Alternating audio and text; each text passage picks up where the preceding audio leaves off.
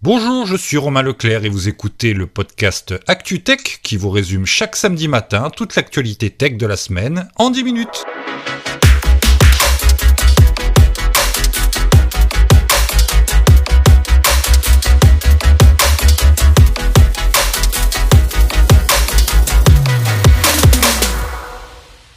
On commence la semaine avec une nouvelle décision controversée de notre trublion de l'année, Elon Musk, qui a réintégré les comptes X du complotiste américain Alex Jones et son site Infowars. Ils avaient été bannis définitivement de la plateforme en 2018 en raison de violations de ses règles et pour diffusion de contenu abusif. Suite à un sondage lancé sur le compte d'Elon Musk, comme à son habitude, près de 2 millions de personnes ont voté favorablement à hauteur de 70%. Alex Jones est connu pour promouvoir des théories du complot, notamment celles liées à la tragique fusillade de l'école de Sandy Hook aux États-Unis en 2012, qui a coûté la vie à 28 personnes. Il avait affirmé que la fusillade était un canular. Euh, l'année dernière, un tribunal du Connecticut l'a condamné à payer 1,5 milliard de dollars de dommages et intérêts pour ses fausses déclarations. Euh, cette nouvelle polémique autour de la réactivation de ses comptes problématiques intervient au moment où la plateforme peine à fidéliser les, grands annonceurs. Cette décision ne va certainement pas les rassurer. Euh, ce n'est pas la première fois qu'Elon Musk réintègre des personnalités controversées. Rappelez-vous, il avait déjà autorisé le retour du chanteur Kanye West et l'ancien président américain Donald Trump, entre autres. Euh, décidément, on a de plus en plus l'impression que le milliardaire fait tout pour détruire le réseau social. En tout cas, ça paraît être en très bonne voie.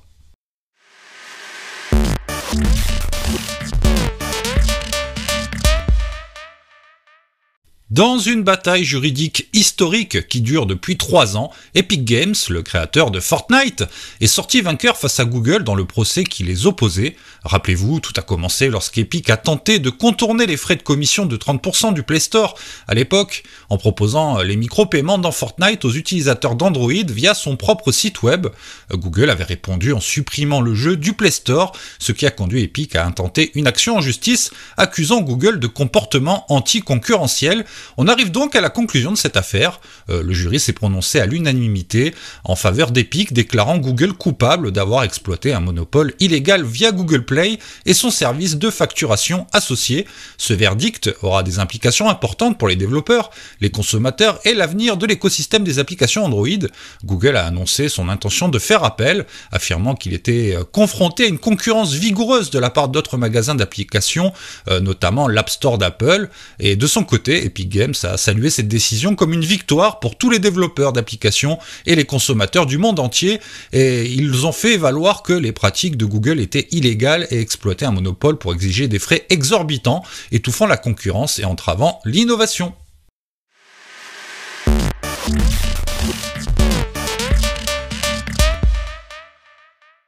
Mark Zuckerberg, le PDG de Meta, a annoncé que la société testait l'intégration des publications Threads avec Mastodon et d'autres services prenant en charge la norme interopérable ActivityPub. Cette décision marque la première incursion du géant américain dans le monde décentralisé des médias sociaux, le fait divers, qui comprend des plateformes comme Mastodon, Lenny et PixelFed. Euh, l'objectif est d'offrir aux utilisateurs plus de choix dans la manière dont ils, interagissent sur la plateforme, mais également euh, d'élargir la portée du contenu. L'idée de décentralisation est un projet de Threads depuis sa création. Adam Mosseri, euh, le responsable d'Instagram, a souligné l'importance de celle-ci pour rendre la plateforme plus pertinente pour une nouvelle génération de créateurs. Ce changement vise à créer un environnement plus attrayant pour ceux qui maîtrisent la technologie et apprécient une plus grande autonomie dans leur présence en ligne. Mark Zuckerberg partage un sentiment similaire mettant euh, l'accent sur l'interopérabilité entre les différents services et la libre circulation du contenu entre les plateformes pour améliorer l'expérience utilisateur globale. En août, Threads a fait un pas en avant vers cet objectif en permettant de vérifier son compte via Mastodon, démontrant ainsi leur volonté de s'engager vers le fait divers. À noter que Threads est disponible en Europe depuis jeudi et que vous pouvez retrouver un lien vers mon compte dans les notes de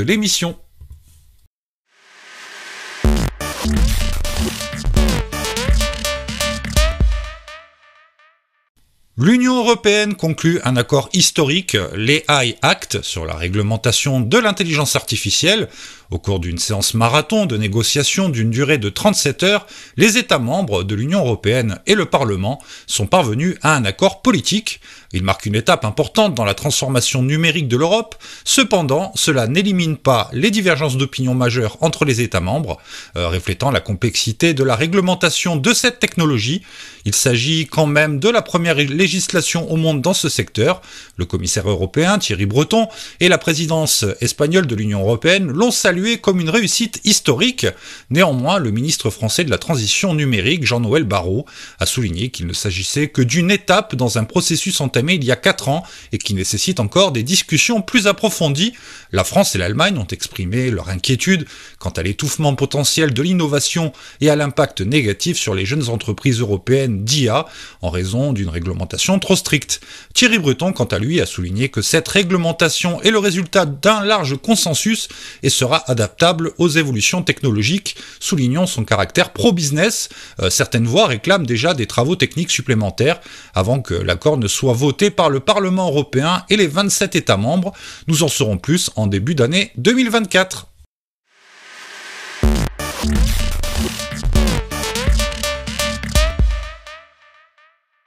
Blue Origin, la société aérospatiale fondée par Jeff Bezos, se prépare à reprendre ses opérations de lancement de fusées suborbitales après une interruption de 15 mois. Ils ont récemment annoncé une prochaine mission sans pilote désignée NS-24, euh, prévue pour le 18 décembre. Suite à une interruption prolongée depuis septembre 2022 en raison d'un problème de moteur lors d'une mission précédente qui a conduit à un arrêt automatique et à la séparation de la capsule du booster de la fusée, New Shepard devrait reprendre du service. Euh, cet incident passé avait donné lieu à une enquête approfondie euh, de l'administration fédérale américaine de l'aviation qui avait publié une liste de 21 actions correctives que Blue Origin euh, devait mettre en œuvre, notamment la refonte des composants du moteur et la réalisation de changements organisationnels pour améliorer les protocoles de sécurité. La société a répondu avec succès à toutes ces, ces exigences et a reçu une licence modifiée. Elle sera valable jusqu'en août 2025 et s'applique exclusivement au lancement euh, depuis les installations de Blue Origin dans l'ouest du Texas. Euh, la future mission, NS-24, quant à elle, devrait transporter du matériel de recherche. À noter que New Shepard est également conçue pour transporter des touristes spatiaux. Elle l'a d'ailleurs déjà fait dans le passé, dont Jeff Bezos lui-même, rappelez-vous. Euh, l'entreprise n'abandonne pas cette idée et continuera à l'avenir de proposer des vols commerciaux touristiques. Elle reste également concentrée sur ses objectifs à long terme, notamment le développement de la fusée New Glenn, euh, qui vise à fournir des capacités de transport lourd pour un large éventail de missions futures. Blue Origin poursuit également activement ses aspirations lunaires à travers l'atterrisseur Blue Moon, qui a suscité une attention et un intérêt tout particulier de la part de la NASA.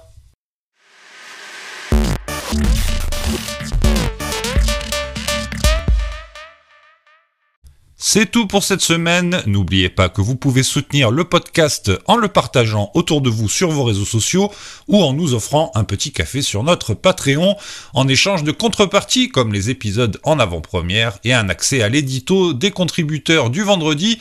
Euh, pour ce faire, une seule adresse patreon.com slash actutech. Merci beaucoup si vous vous y intéressez. Euh, si vous voulez discuter avec les autres membres de la communauté, vous pouvez le faire sur notre Discord et notre Telegram. Les liens sont dans les notes de l'émission. Je vous souhaite un bon week-end et rendez-vous la semaine prochaine pour le dernier épisode de l'année. Salut, salut, bye bye, ciao.